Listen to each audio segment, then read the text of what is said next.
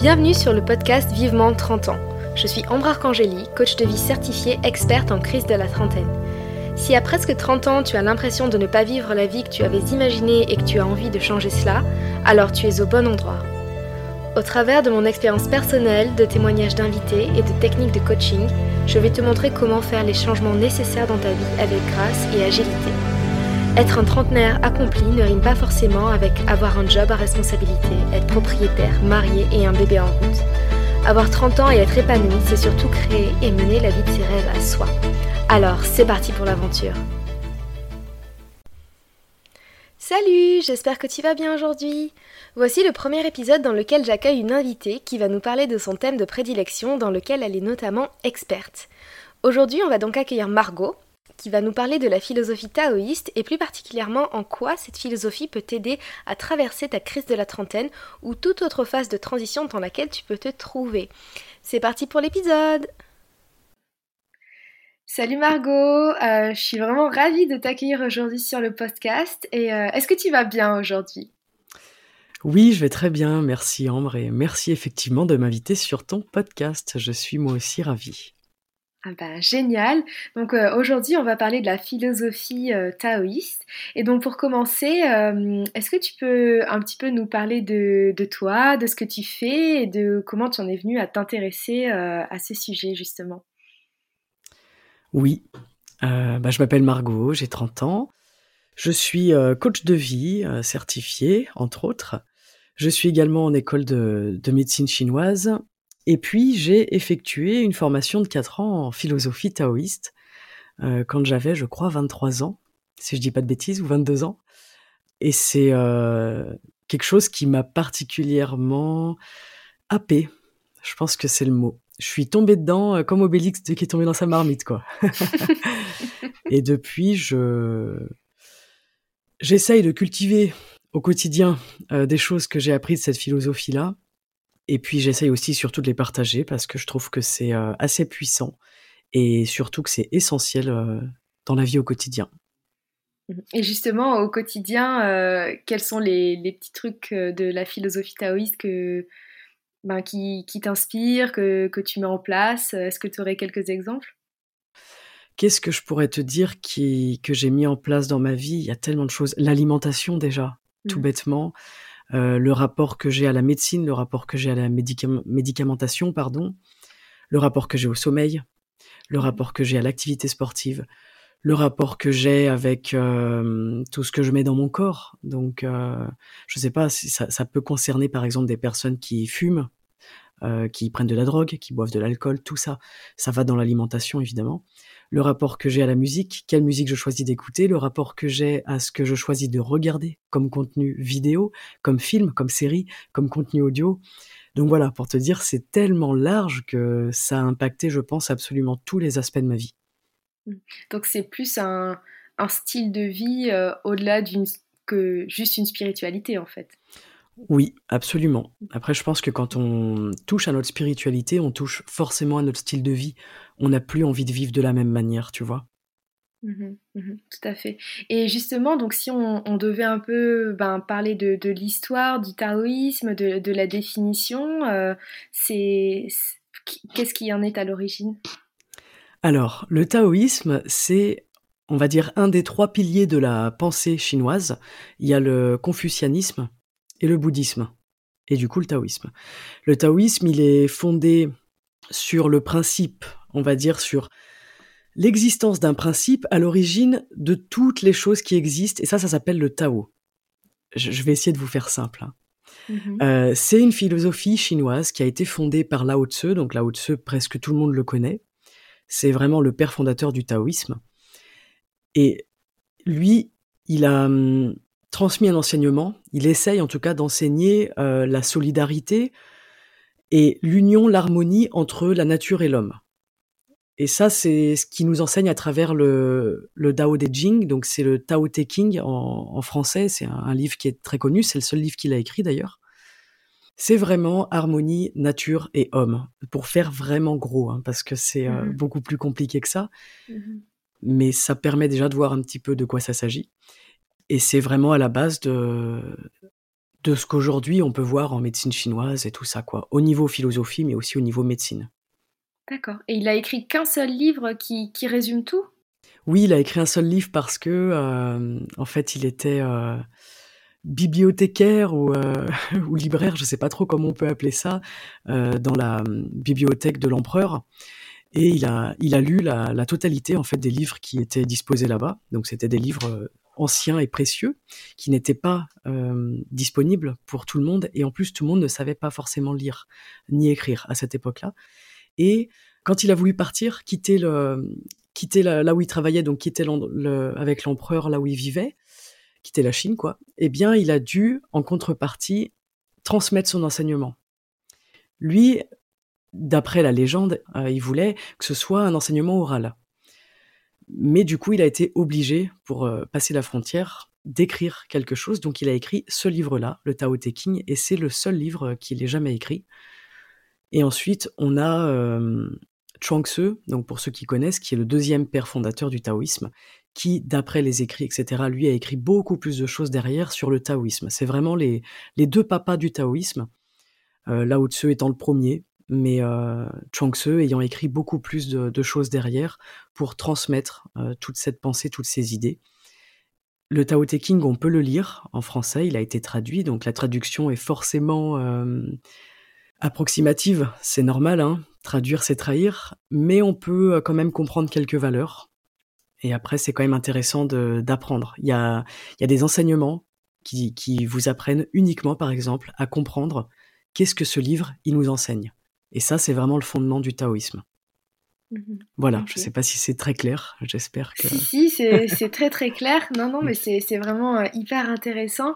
Et donc nous, aujourd'hui, dans ce podcast, on va, On a vu que le sujet était très vaste, mais nous aujourd'hui, on aimerait vraiment euh, s'intéresser à comment le, taoïsme justement euh, aide à, aborder, à gérer, à naviguer euh, les moments de, transition de vie en fait, et un petit peu, ben, est-ce que tu pourrais nous parler des enseignements qui, ben, que tu connais ou que tu as toi-même expérimentés qui ont pu et qui peuvent aider dans les transitions de vie à justement se sentir plus en paix avec soi-même et à accueillir ben, ces crises, en fait, donc là on parle de un peu la crise de la trentaine, euh, ben, avec plus de, sérénité. Avec plaisir, avec plaisir. Alors, je vais faire le plus simple possible euh, et le plus clair possible. Dans la médecine chinoise, dans la pensée chinoise, il y a une notion très importante selon laquelle tout va être soumis à la loi du yin et du yang donc selon laquelle il n'y a ni début ni fin. Ou plutôt, on va dire que le début est la fin et que la fin est le début. D'accord? On imagine vraiment le cercle du yin et du yang. Ça, c'est quelque chose dont, je parle. J'ai fait un épisode de 5 minutes vraiment sur ce symbole où je vous explique tout ça si jamais ça vous intéresse. Donc si on part de ce postulat, on se demande qu'est-ce qu'il en est des transitions. S'il n'y a pas de début et de fin, qu'est-ce qu'il en est des transitions, notamment dans notre vie aussi? Et en fait, on comprend que tout se transforme en passant d'un état à un autre état.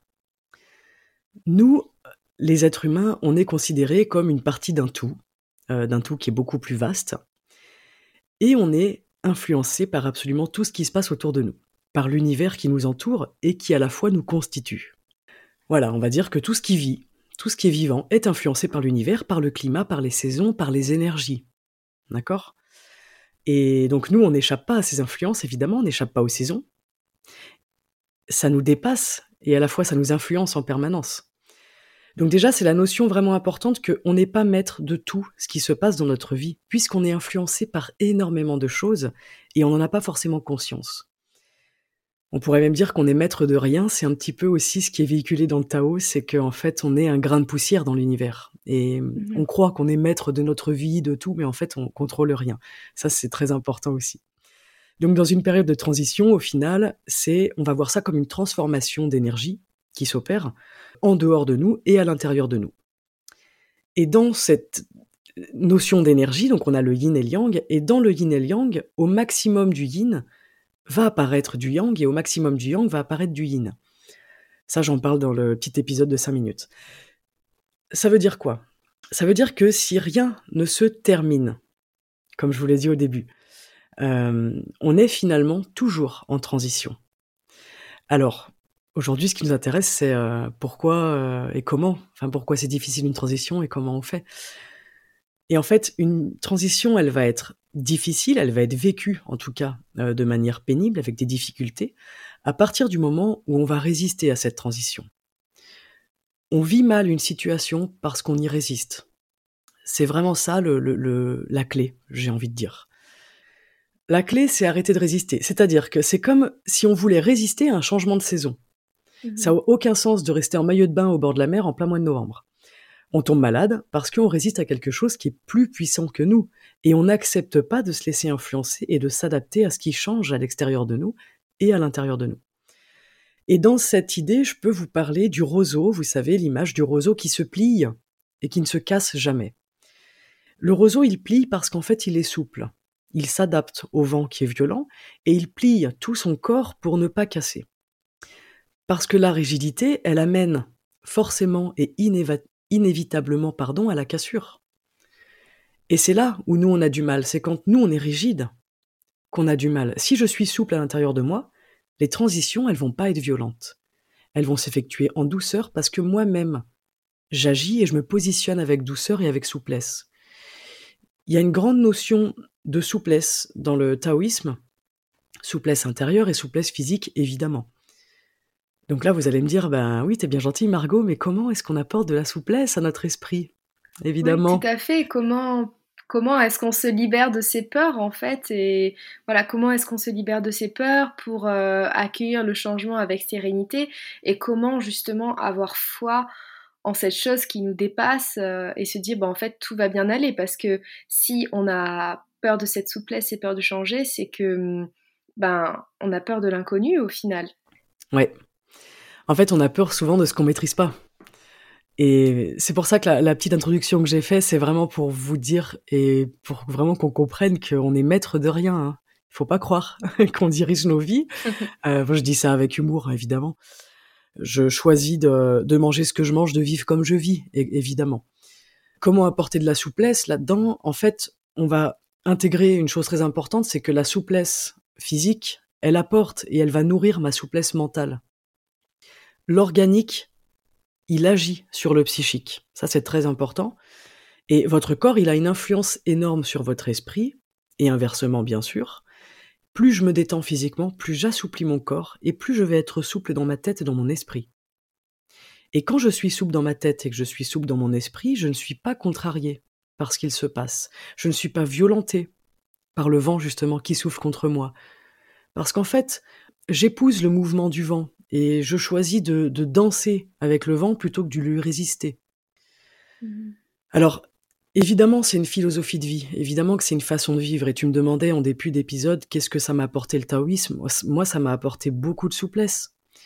On va mal quand on, est, on a de la rigidité à l'intérieur de nous. Et en fait, ça va avec le fait effectivement d'avoir euh, beaucoup de peur, d'avoir peur de ce qu'on ne contrôle pas, de ne pas supporter, de ne pas contrôler les choses et d'aller surtout contre, tu sais, à contre-courant. Mmh Quand c'est pas le moment, c'est pas le moment. Quand c'est le moment, c'est le moment. Quand il y a une transition qui arrive, la meilleure chose à faire, eh bien, c'est d'être souple et d'adapter, de s'adapter à cette transition. Et le taoïsme nous apprend vraiment ça, c'est ne combat pas le vent, mais danse avec lui. Tu vois? Mmh et, et, donc, concernant la crise de la trentaine, plus spécifiquement, est-ce que euh, cette tendance donc qui est euh, sociétale, euh, culturelle, mentale pourrait être, je sais pas, associée à un changement de saison dans une vie? Est-ce que le Tao aborde ce, moment de vie aussi où on passe un petit peu de de la vie, ben, de la jeunesse au passage à la vie adulte? Parce que moi, je suis convaincue que le passage à la vie adulte n'est pas à 18 ans quand euh, voilà on, part euh, faire ses études, quand on part à la fac, mais vraiment euh, quand on commence à, prendre son indépendance, son indépendance financière, qu'on n'est plus dans des résidences universitaires, mais qu'on a son premier appart. justement, voilà, est-ce que le, Tao aborde ce, moment-là de la vie et, voilà, et qu'est-ce qu'il qu'est-ce qu'il en dit? Absolument. C'est drôle que tu parles de ça, hein, parce que je précise pour les auditeurs qu'on ne s'est pas du tout concerté, mais en fait, c'est assez marrant parce que dans le Tao, on apprend quelque chose qui m'avait marqué à l'époque où j'avais pas 30 ans. J'avais 23, 24, 25, 26 ans sur les 4 ans. Et on nous disait que à 30 ans, il y a quelque chose qui change, il y a quelque chose qui bascule. Dans le Tao, il y a vraiment, tu sais, des, comme tu dis, donc on appelle ça transition de vie. C'est tout à fait correct. On a euh, plusieurs moments dans nos vies. On va avoir la première partie de notre vie, donc qui va jusqu'à à peu près 30 ans. Et on a la deuxième partie de notre vie. Dans la première partie de notre vie, on a un niveau de conscience qui est pas autant développé qu'après. Ce qui veut dire que c'est la partie de la vie où on le fait le plus de bêtises, entre guillemets. Ce que j'appelle bêtises, bah, c'est euh, se coucher à 4 heures du matin, faire la fête avec ses copains, fumer des cigarettes, mal manger, tu vois, c'est ce qu'on fait quand on est mmh, ado et puis jeune adulte. Hein. Quand on est en études, on a un mode de vie qui est quand même extrêmement fatigant et qui est mmh destructeur pour notre corps. Ouais, on teste un peu les limites de son corps. Exactement. Et en fait, à partir de 30 ans, quelque chose change, mais c'est au niveau physique, c'est-à-dire que notre corps, il est moins capable de recevoir toute cette, euh, on va dire, cette maltraitance. Donc eux, ils nous disaient déjà, tu vois, de base, euh, à partir de 30 ans, il faut arrêter de faire des bêtises. si tu veux arrêter de fumer, euh, ben arrête à 30 ans, en fait. Il faut qu'à 30 ans, tu arrives à prendre soin de ton corps, à mieux dormir, à mieux manger. Il faut faire attention à toi. En fait, on bascule. Qu'est-ce qui se passe? Qu'est-ce qui se passe si on ne le fait pas? Bah, Ce qui se passe, c'est qu'on va certainement tomber malade. En fait, on a moins de résistance à ce niveau-là. Parce qu'on est censé être plus conscient, plus éveillé. Donc c'est pour ça aussi qu'à 30 ans, c'est compliqué. Parce qu'en fait, pour moi, c'est là où on passe vraiment dans le stade adulte. C'est pas facile, hein. 30 ans, on est quand même encore jeune. Tu vois, pour la plupart, bah, on a, surtout aujourd'hui, on n'a pas d'enfants, on n'a pas de maison, euh, bon, on a, on a un boulot. Je parle pour la majorité, évidemment. En tout cas, la majorité des gens que je côtoie, évidemment. Et c'est vraiment là où il y a une bascule. Je ne sais pas comment te le, te le décrire euh, pour que ce soit visuel, mais il y a une vraie bascule de qui tu étais avant tes 30 ans et de qui tu es et qui tu deviens. Parce que la personne qu'on devient à 30 ans, c'est la personne qu'on va être pour la fin de sa vie. En tout cas, on se prépare en fait à la fin de la vie. Et j'ai une, question du coup qui, revient à ce que tu disais, donc que ben, le corps et l'esprit sont liés, que plus notre corps sera souple, plus notre esprit sera souple. Est-ce que tu penses que du coup de cette même façon, enfin clairement on, sait qu'il y, a, un vieillissement cellulaire qui apparaît autour des 25-30 ans, est-ce que tu penses que notre, euh, notre esprit ressent ce vieillissement cellulaire physique au final et, réagit à ça peut-être et plus... Euh, en mode ben maintenant on va se conserver et se préserver plutôt que on va se détruire Enfin, je, ne sais pas, hein, c'est une petite hypothèse, mais ça me fait penser à ça. C'est tout à fait possible. Je n'ai pas de réponse euh, à cette question. Ceci dit, c'est absolument possible. De toute façon, tout ce qui est vivant, tout ce qui est matière, je veux dire, sait pertinemment que à un moment donné, il y aura plus matière. Euh, après, à, chacun de croire que l'esprit perdure après le, corps ou non Moi, je pense que oui. Je pense que le corps, c'est un outil. Un outil qu'on a sur Terre pour faire les choses. Parce que sinon, on serait juste des consciences qui, qui volent, des âmes, on va dire, qui volent. On a un corps, c'est pas pour rien. Mais le corps, il vieillit, effectivement, comme tu dis, et puis euh, il s'abîme. Et ça va quand même vite, mine de rien. On vit longtemps, mais ça va quand même très vite. Pour la petite anecdote, tu sais que les rides, euh, elles apparaissent à partir de 25 ans. C'est vrai Ouais, c'est rigolo. Donc à 30 ans, en général, on commence à avoir un petit peu des rides, des petites ridules, etc. Notre corps, il vieillit. Et à 30 ans, il y a un vrai cap. Mais c'est pas une mauvaise chose, en fait. C'est génial parce que c'est là où on va plus s'ancrer. On a plus de conscience. On est plus ancré dans notre corps. On est plus présent à nous. On n'a plus besoin de faire des expériences qu'on a fait justement avant nos 30 ans. On sait un peu plus qui on est. On sait ce qu'on veut. Euh, on connaît l'amour, on a déjà aimé quelqu'un. On connaît euh, les systèmes euh, de notre famille, les systèmes familiaux, les schémas de société. On s'adapte beaucoup plus facilement. Il y a aussi tout ça qu'il faut se dire, c'est qu'en fait, à 30 ans, c'est pas la fin de quelque chose pour moi, c'est vraiment le début d'une deuxième vie, de la deuxième partie de notre vie. Moi, j'adore mmh. cet âge. J'ai eu 30 ans là, il y a pas très longtemps. J'adore cet âge. Franchement, je pense que de 30 à 40 ans, je vais me régaler. Je me suis jamais sentie aussi bien dans ma vie et aussi, tu sais, euh, d'aplomb en fait. Je sais qui je suis, je sais ce que je veux. Et je pense que là, toi, tu es bien dans tes basques parce que tu as fait ce travail d'introspection en fait et pour les, les personnes euh, qui, qui, nous écoutent et qui sont justement en, crise de la trentaine où il y a ce décalage entre ce qu'elles sont vraiment, enfin ce qu'elles sont euh, en ce moment et là où elles ont envie d'être, parfois le cap il, est dur à passer parce qu'on se sent seul, on sait plus qui on est et euh, je pense qu'il y a une réelle prise de conscience. Enfin, moi je me rappelle il y a quelques années, J'étais au Texas, j'avais des copines et dans la chambre d'hôtel, il y avait un miroir avec une lumière euh, bizarre, enfin bref. Euh, et en fait, je regardais mes cheveux et j'ai vu mes premiers cheveux blancs. et, et ça m'a choqué, enfin, et j'ai pleuré, j'ai pleuré. C'est fou parce qu'en fait, je me suis dit, mais en fait, je suis pas immortelle. Enfin, je pense que jusqu'à, enfin, dans notre vingtaine, pendant tant qu'on est jeune, on a ce sentiment de la vie va être très longue, on est presque immortel. Et moi, en voyant ces premiers cheveux blancs, je me suis dit ah ben d'accord, mon corps euh, a une fin, il y a, une finitude à tout ça en fait. Euh, et j'ai pris conscience qu'en fait, il fallait que je me bouge pour faire les choses qui avait du sens pour moi parce que ben j'allais pas avoir euh, sept filles comme un chat, tu vois, ou neuf filles, ben bref, mais que hum, vraiment mon temps sur terre était compté. Et du coup, moi, ma crise, elle a commencé vraiment quand j'ai réalisé que ah bah mince, en fait, je suis pas du tout là où j'aimerais être. J'ai tout ce que je pensais vouloir avoir et en fait, ça me rend pas du tout heureuse.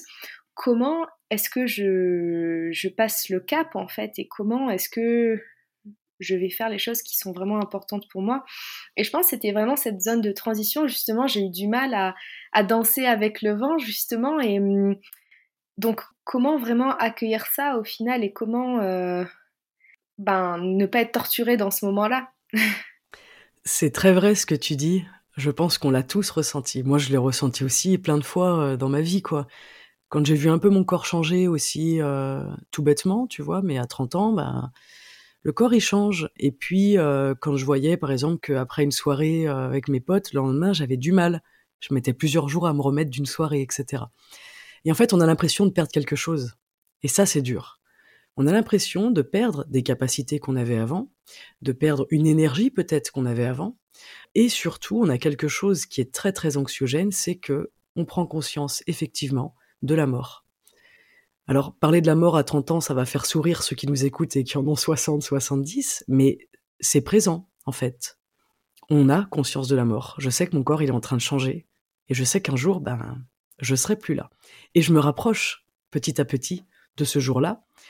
Euh, c'est aussi ce qu'on voit dans la crise de la quarantaine. Hein. Et ça, c'est vraiment, tu sais, une phrase que j'aime beaucoup, c'est un jour, vous vous réveillerez et vous n'aurez plus le temps de faire ce que vous avez toujours voulu faire. Faites-le maintenant. En fait, c'est ça aussi le, pour moi le, cap de la trentaine. C'est ok. Mais en fait, j'ai qu'à y aller. Je n'ai rien à perdre. J'ai 30 ans, j'y vais, je fonce. Je fais ce qui me, ce qui me donne envie de faire, je fais ce qui fait sens pour moi. Et j'essaye de voir aussi, de comprendre, en fait, pourquoi je suis sur Terre. Je suis là pour faire quoi, en fait? Mmh Il y a dans la prise de conscience aussi cette chose-là. Alors, comment faire pour pas mal le vivre, etc c'est tellement propre à chacun. On en revient au, tu vois, que, on en revient au fait qu'une transition de vie, elle va être mal vécue parce qu'on y résiste, parce qu'on est dans la rigidité. Je reviens là-dessus, mais parce que pour moi, c'est vraiment, c'est ça l'essentiel. Si je me positionne différemment, si je pose un regard plus souple sur mes cheveux blancs, mon corps qui change, mon besoin de plus me reposer, de me coucher plus tôt, si je suis plus fluide, si je m'adapte à ce qui se passe, j'ai pas le choix, je vais pas combattre ça alors je vais pas souffrir, je vais arrêter de subir ça. Le problème, c'est pas de savoir comment on va faire, le problème, c'est de se dire comment c'est possible qu'on soit là en train de subir quelque chose qui est naturel. Comment est-ce que on est conditionné et formaté pour subir un vieillissement? En fait, ça n'a pas de sens. Les choses, elles sont comme ça, c'est la nature. Il n'y a rien de plus normal que ça, et il n'y a rien de plus beau que de vieillir, en fait je choisis en conscience de m'adapter. Et plus je m'adapte, et plus je développe cette capacité d'adaptation par la suite, et plus je vis paisiblement, plus je vis sereinement, et plus je vis dans la fluidité de chaque instant. Et les transitions de vie ne sont plus des débuts ou des fins, en fait c'est ma vie. Mmh les transitions de vie sont ma vie.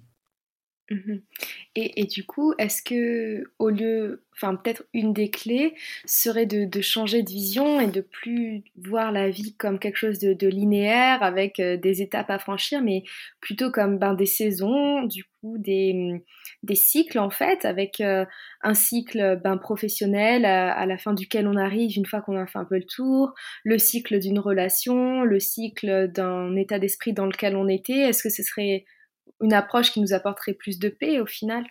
Ben, carrément, hein, moi je pense.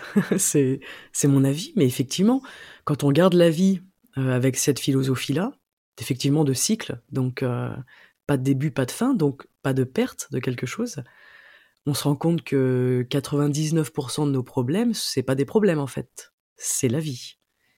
On comprend que la vie est un enseignement, que chaque cycle, chaque chose est un enseignement, qu'on va en tirer quelque chose. Et tu vois, ça fait aussi euh, partie euh, des maladies. Dans le taoïsme, on voit les maladies comme un enseignement. Ce n'est pas une punition. Et ça, c'est fou. Hein. Ça nous invite souvent bah, à nous détendre, à nous assouplir, à comprendre des choses, à changer des choses. Souvent, c'est l'alimentation, hein, d'ailleurs. Quand on voit plus la maladie ou les transitions, tout ce qui peut nous arriver, tu sais, les espèces de coups de malchance, quand on les voit plus comme de la malchance ou de la punition, on change tout parce que là, on devient acteur de notre vie, mais acteur à part entière. Je garde à l'esprit que tout ne dépend pas de moi. Même peu de choses dépendent de moi. Donc ouais, moi je moi je le vois comme ça, enfin ma vie je la vois comme ça, mmh vraiment comme mmh un cycle. Et c'est mmh valable aussi dans les séparations. Il y a beaucoup beaucoup de souffrances qui sont liées aux séparations, pas forcément du couple. Séparation euh, dans euh, je quitte mon boulot, je change de boulot, euh, je change de collège, je déménage, etc. Collège, collègue, pardon. mais collège aussi pour les jeunes qui changent de lycée. Tu sais, des fois, tu as des jeunes qui mmh, doivent partir, changer de lycée parce qu'ils déménagent. Et c'est effectivement, c'est dur mais en fait, euh, c'est pas un début, pas une fin, c'est une transition. Ta vie, elle est comme ça, elle va t'amener là où tu dois aller. Pour moi, c'est vraiment un mindset en fait. On se conditionne hein, à, voir les choses comme on a envie de les voir. Mais bien souvent, c'est plus facile de se plaindre et de subir et de dire ah j'ai pas de chance, ah j'ai pas, j'aime pas ma vie, je suis triste, je suis malheureux. Ok. En fait, tu fais quoi maintenant? Qu'est-ce que tu mets en place pour plus être malheureux, plus être triste? Mmh et tu sais, quand on dit euh, vis, ce jour comme si c'était le dernier, mais en fait, c'est ça. Moi, des fois, je me dis ça le matin. Non pas que je vais mourir le soir, mais si c'était ma dernière journée. Mmh. Bon, ben, je vais pas passer mon temps à me morfondre dans mon canapé, j'ai pas le temps. Bien sûr. Donc, adaptation et souplesse. Vraiment, j'insiste. Donc c'est vraiment un, équilibre à avoir entre euh, on, on contrôle rien, on doit être souple et on s'adapte, mais en même temps on doit prendre responsabilité de se dire ben si je suis triste c'est qu'il y a un problème, si j'ai une maladie c'est qu'il y a un problème et, et se dire c'est pas juste quelque chose qui m'arrive, c'est quelque chose qu'il faut que je change. Donc c'est vraiment un équilibre à naviguer au final. Oui, et tu as utilisé un mot très juste qui est la responsabilité. Euh, j'en parle souvent, tu vois, dans mes podcasts, j'invite les gens à devenir responsables et à prendre leurs responsabilités. Ça veut dire quoi? Eh bien, c'est exactement ça. Je suis responsable de mon état mental, je suis responsable de mon état de santé, je suis responsable de la manière dont je vis les choses. La victimisation, elle n'a pas sa place dans cette philosophie.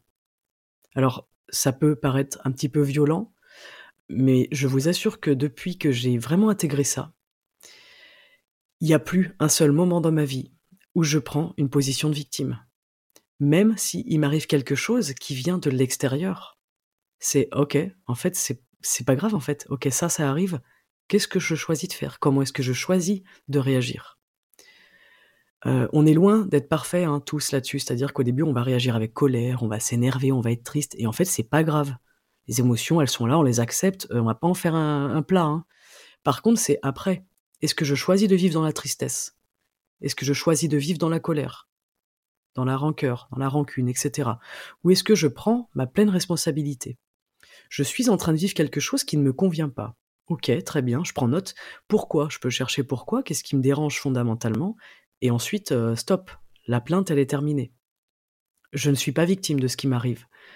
Je fais le choix, je suis responsable de comment je choisis de vivre l'événement. Tu vois, cette euh, notion de responsabilité, elle est très très présente dans le Tao. Au début, c'est un petit peu violent. Moi, quand j'ai euh, entendu ça à 24 ans et tout ça, je me disais waouh. Mais après, je me suis rendu compte que j'étais victime. Je choisissais d'être victime de plein de situations quand même. Hein. j'ai de l'insomnie, etc. Quand j'ai compris qu'en fait, euh, ça dépendait de moi, j'ai arrêté de me plaindre hein, que je dormais pas. Mmh. Je me suis démerdé pour comprendre et trouver des solutions pour dormir. Ça ne tient qu'à moi. Après, on peut aller se faire aider. Moi, je le conseille toujours. D'aller voir un praticien euh, en médecine chinoise. L'acupuncture, c'est vraiment essentiel.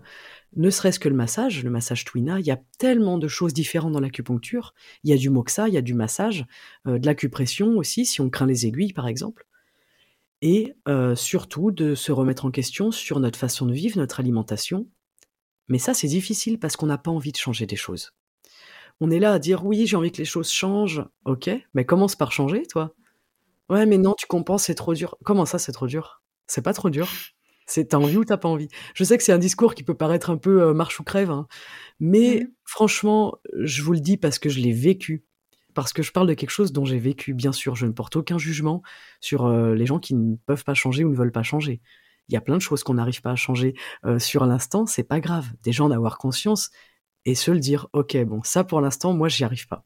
Ok, je vais me concentrer sur autre chose, quelque chose que je peux faire. Est-ce que je peux arrêter de manger du sucre tous les matins en me réveillant? Ok, je peux essayer. Je peux essayer pendant un mois, une semaine. Je suis responsable de ce qui m'arrive, dans le sens où je suis responsable de comment je le vis et de mon mode de vie. Et donc aussi prendre responsabilité, enfin l'entière responsabilité de, de la transition de vie dans laquelle on est, de se dire ben si j'en suis là où je suis maintenant, c'est parce que j'ai fait tel choix et ne pas se dire euh, peut-être ben j'ai fait, je suis dans ce boulot que je déteste parce que j'ai fait ces études qui m'ont pas plu parce que papa maman m'ont forcé, mais de vraiment se dire que on s'est amené là où on est maintenant à cause de, enfin, on est là où on est maintenant à cause de nous quelque part, mais on va pouvoir s'emmener là où on va être par la suite grâce à nous au Mm. final. Et je dirais même, je suis là où je me suis emmenée grâce à moi. C'est-à-dire que dans ce que je viens de vous dire, il faut euh, virer la culpabilité, hein, direct. Il n'y a pas de oh là là, j'aurais pas dû. Non, non, non, non. En fait, quand on fait un choix sur l'instant, c'est toujours le bon choix. Ça aussi, il faut le garder à l'esprit. Les choix que j'ai fait à 18 ans, c'était le meilleur choix que je pouvais faire sur l'instant. Le choix que j'ai fait à 20 ans, c'était le meilleur choix. Donc déjà, on enlève le regret et la culpabilité. Dans le Tao, c'est deux choses vraiment qu'on vire, quoi. Il n'y a pas de culpabilité puisque de toute façon, tu as fait exactement ce que tu devais faire à ce moment-là. Deuxièmement, il y a une autre notion que j'aime bien, c'est qu'on est exactement là où on est censé être. Si la vie, elle t'a amené là aujourd'hui, ce n'est pas par hasard. Si la vie, elle te présente une transition aujourd'hui, difficile en plus, c'est pas par hasard. Donc, pas de culpabilité, au contraire. Moi, je vous inviterai plutôt à vous remercier d'être là où vous êtes aujourd'hui. Bah ouais, merci, parce qu'en fait, mes choix, ils m'ont amené là. Ils m'ont amené à être qui je suis aujourd'hui. D'autant plus si vous êtes en train d'écouter ce podcast, vous avez fait un excellent choix une fois de plus dans votre vie, et vous êtes là où vous devez être. C'est pas pour rien que vous écoutez ça maintenant. C'est pas pour rien que vous êtes là aujourd'hui. Et le fait de prendre ses responsabilités, en aucun cas, c'est pour amener de la culpabilité. Pas du tout. C'est plutôt un message d'espoir, un message euh, sympathique et bienveillant, dans le sens, à la fois, c'est très paradoxal le taoïsme, à la fois on maîtrise rien, on contrôle rien, et à la fois on est responsable de comment on vit les choses. Mais évidemment, si demain il y a un ouragan qui défonce ma maison, je ne suis pas responsable de l'ouragan, nous sommes bien d'accord. Il y a des choses extérieures qu'on va, entre guillemets, subir, mais c'est là où je me dis, ok, qu'est-ce que je fais? Est-ce que je choisis de subir cette situation? Ou est-ce que je me dis, ok, l'événement extérieur, il est venu, il a détruit ma maison. Bah là, c'est quoi mes options? C'est quoi mes choix? Comment je choisis de voir ça? Comment est-ce que j'arrive à mettre de la joie dans cette situation? Comment j'arrive, j'arrive à mettre de la gratitude, de la reconnaissance dans cette situation? Et ce n'est pas facile. C'est pas facile, d'autant plus quand c'est des maladies. On le sait, quand quelqu'un tombe malade, on n'a pas envie de mettre de la gratitude, du remerciement ou de la joie dans une maladie, évidemment. C'est pour ça que c'est un discours qui peut être un petit peu paradoxal. Mais en fait, le but, il y a une seule finalité, hein, c'est de vivre bien, c'est de vivre sereinement, c'est hum, d'être bien, même là où on n'est pas forcément bien. Mhm. Moi, c'est quelque chose que le Tao m'a appris. Des fois, dans des situations où je suis pas forcément bien, j'essaye toujours d'en tirer quelque chose de bénéfique pour moi. Mhm. Et j'invite Mhm. toujours mon entourage à faire pareil. quand on va pas bien, ok, bon, qu'est-ce que qu'est-ce qu'on en fait de ça? Qu'est-ce que t'en fais? Qu'est-ce que ça peut t'apporter? Comment tu avances? Comment tu choisis d'avancer? Après, on a le droit d'être triste, évidemment. Je suis pas en train de vous dire qu'il faut être des super warriors, à être jamais triste, à être au top de sa vie tout le temps. Bien sûr que non. Bien sûr que non, on a le droit de passer des dimanches euh, en déprime dans son lit. Devant les... Sous la couette. Mais voilà, une fois qu'on adopte quand même ce style de vie, c'est vrai qu'on a moins de moments comme ça. Moi, j'ai vraiment mmh beaucoup moins de moments euh, où je suis un peu euh, déprimée. Euh, pourtant, j'étais voilà, j'étais bien sujette à ça avant, c'est vrai. Je suis quelqu'un de très sensible et j'étais très influencée par ce qui se passait autour de moi et notamment par les personnes. S'il se passait quoi que ce soit, ben tu vois, j'étais tout de suite très influencée, très touchée au niveau émotionnel. Et puis vraiment, il y a eu cette espèce de souplesse, de, lâcher prise. Waouh, ça m'a peut-être sauvé la vie, hein, franchement. Mmh franchement. Mmh cette question de responsabilité, tout ça, faut vraiment pas le prendre comme quelque chose de. C'est pas une agression. Mais si ça nous fait mal, c'est pas pour rien. Quand quelqu'un te dit prends ta pleine responsabilité, t'as envie de lui mettre une claque. c'est normal, c'est normal, c'est pas facile et on n'a pas envie. On n'a pas envie. Et pourtant, c'est essentiel. Et pourtant, oui, tout à fait. Ben, je pense que vraiment tous ces enseignements, toute cette philosophie euh, est hyper intéressante et peut vraiment aider nos, auditeurs à, hum, bah, traverser cette euh, transition de vie justement et à prendre euh, la responsabilité de, ce qui se passe, de ce qui leur arrive et de ce qui va arriver par la suite surtout. Et hum, justement, si nos auditeurs veulent se approfondir leur connaissance dans le taoïsme, enfin sur le taoïsme, pardon. Euh, est-ce que tu aurais des, ressources à conseiller qui sont quand même accessibles, euh, voilà, pour quelqu'un qui, n'y connaît rien et, moi la première. Hein. Alors, effectivement, euh, bah, il y a quelques bouquins qui sont sympas. Déjà, on peut peut-être lire le Tao Te King de Lao Tzu. Très intéressant. C'est abordable Oui, oui, c'est très petit. oui, tout le monde peut le lire parce qu'on peut le lire à tellement de niveaux différents. On va forcément en tirer quelque chose. C'est très petit, hein, ça peut se lire, euh, vous savez, le soir, euh, cinq minutes sur la table de chevet. Ça, c'est vraiment bah, la base, on va dire, en tout cas pour le Tao. Euh, il y a aussi un livre que j'aime beaucoup qui s'appelle Le sourire du Tao, qui parle d'une amitié et qui parle du taoïsme évidemment, et où la personne raconte ses réflexions existentielles, on va dire. C'est vachement intéressant. Et puis, bah, on a l'encyclopédie pratique du Tao, qui est quand même un gros pavé, mais qui est incroyable. Qui est incroyable. C'est de Serge Augier euh, aux éditions Flammarion. Donc ça, c'est, euh, c'était mon cadeau de Noël de l'année dernière et c'est pour l'instant ma Bible. Euh, voilà, on peut comprendre beaucoup de choses. Par contre, c'est très pointu. Mais du coup, pour ceux qui vraiment s'intéressent à ça, c'est un super, un super livre. D'accord, bah, génial, génial. Je, mettrai le, nom des, livres dans, le détail de l'article, du podcast, pardon. Et donc, si on devait résumer vraiment en, quelques phrases, vraiment l'enseignement principal euh, à tirer du Tao pour naviguer une transition de vie, ce, serait quoi? Eh bien, on va penser au bébé, au nourrisson qui marche à quatre pattes et qui veut marcher sur deux pattes, qui veut marcher sur ses jambes. On va penser à cette transition en comprenant que ça se fait pas d'un coup, que ça demande du temps, que ça demande aussi de l'adaptation, l'adaptabilité, que ça demande de la souplesse, les bébés sont très souples d'ailleurs, et que ça demande de la mise en mouvement. C'est le dernier point euh, qui est important, c'est de se mettre en mouvement et de rester en mouvement. Dans le Tao, c'est vraiment quelque chose d'important, la mise en mouvement. Le bébé, il est très souple physiquement, il est très souple dans son esprit, il s'adapte et il prend le temps de passer du quatre pattes à leurs deux jambes. Et ils tombent, les bébés. Hein. Et pourtant, ils se relèvent et ils continuent. Et heureusement, parce que sinon, on serait tous des adultes euh, qui marchent à quatre pattes dans la rue. Ce serait comique. Mais voilà, restez en mouvement. Euh, soyez dans votre corps, essayez d'être souple dans le corps, c'est-à-dire qu'on peut aussi s'assouplir tout bêtement, hein, euh, faire des exercices d'assouplissement. Et dans votre tête, restez dans l'action. Mm-hmm. Nourrissez votre mental de fluidité et de souplesse, essayez de voir où sont vos rigidités, notamment dans les périodes de transition. Et puis, euh, quand on vit comme ça, ben, il n'y a pas de problème, en fait, parce qu'on est dans l'action, et quand on est dans l'action, il n'y a pas de problème. Mhm.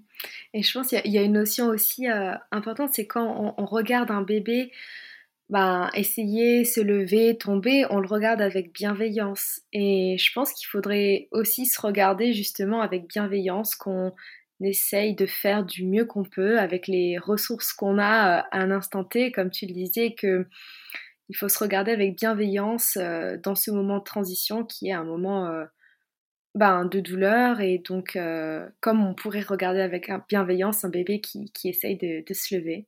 Absolument. Avec bienveillance et puis aussi intégrer le fait que dans, dans chaque transition, il y a de la souffrance, mais la souffrance, elle est indispensable pour l'évolution et pour la prise de conscience. On sait aujourd'hui que les prises de conscience, elles sont aussi générées par des souffrances. Donc quand vous êtes en période difficile, période de souffrance, eh ben c'est parfait en fait, parce qu'on a besoin de ça pour prendre conscience. Voilà, donc soyez présent euh, à ce que vous faites, soyez présent dans vos transitions, vous êtes là et vous aimez être là, c'est ça qui est important. Être présent à ce qu'on fait, c'est aimer ce qu'on est en train de faire et on n'a pas peur de ce qui va arriver, on n'a pas peur d'embrasser ce qui arrive parce qu'on est là, on est bienveillant et on est dans l'action. Donc c'est parfait. Mmh ah mais c'est, génial, vraiment. C'est moi ça me donne envie de refaire une crise de la trentaine, tout ça. Hein. Non, je rigole. non non, je, rigole. Mais enfin, merci infiniment Margot pour euh, tout euh, ton ton savoir, euh, tes conseils, enfin vraiment c'est hyper intéressant et je pense que tu as donné énormément de clés euh, à nos auditeurs pour justement traverser cette période de crise de la trentaine euh, avec plus de sérénité. Et où est-ce que nos auditeurs peuvent te retrouver ben, sur les réseaux sociaux, sur les chaînes s'ils veulent ben, en savoir plus sur sur toi, sur tout ce que tu fais, sur ta philosophie de vie, ton coaching? Eh bien évidemment, vous pouvez me retrouver sur Instagram sous le nom Margot Bussière j'ai également un podcast que j'anime depuis euh, deux ans, ou un peu plus de deux ans, je crois, euh, qui s'appelle euh, Devenir libre et heureux. C'est La Buvette Podcast. C'est un podcast qui parle de vous, et qui est fait pour vous, et d'ailleurs dans lequel Ambre est venue nous parler de la crise de la trentaine. Donc n'hésitez pas aussi à aller écouter l'épisode où elle est invitée parce qu'il est super. Merci. Merci encore Ambre euh, de m'avoir accueilli sur ton podcast. C'est un très beau podcast et je lui souhaite longue vie. Merci aux auditeurs et puis on se retrouve euh, ben, sur Instagram euh, pour passer des bons petits moments ensemble. À très bientôt et belle transition. merci Margot d'avoir été sur ce podcast. Merci à, nos auditeurs de nous avoir écoutés. J'espère que vous, vous avez plein de clés pour, pour aller mieux. Et on se retrouve pour le prochain épisode.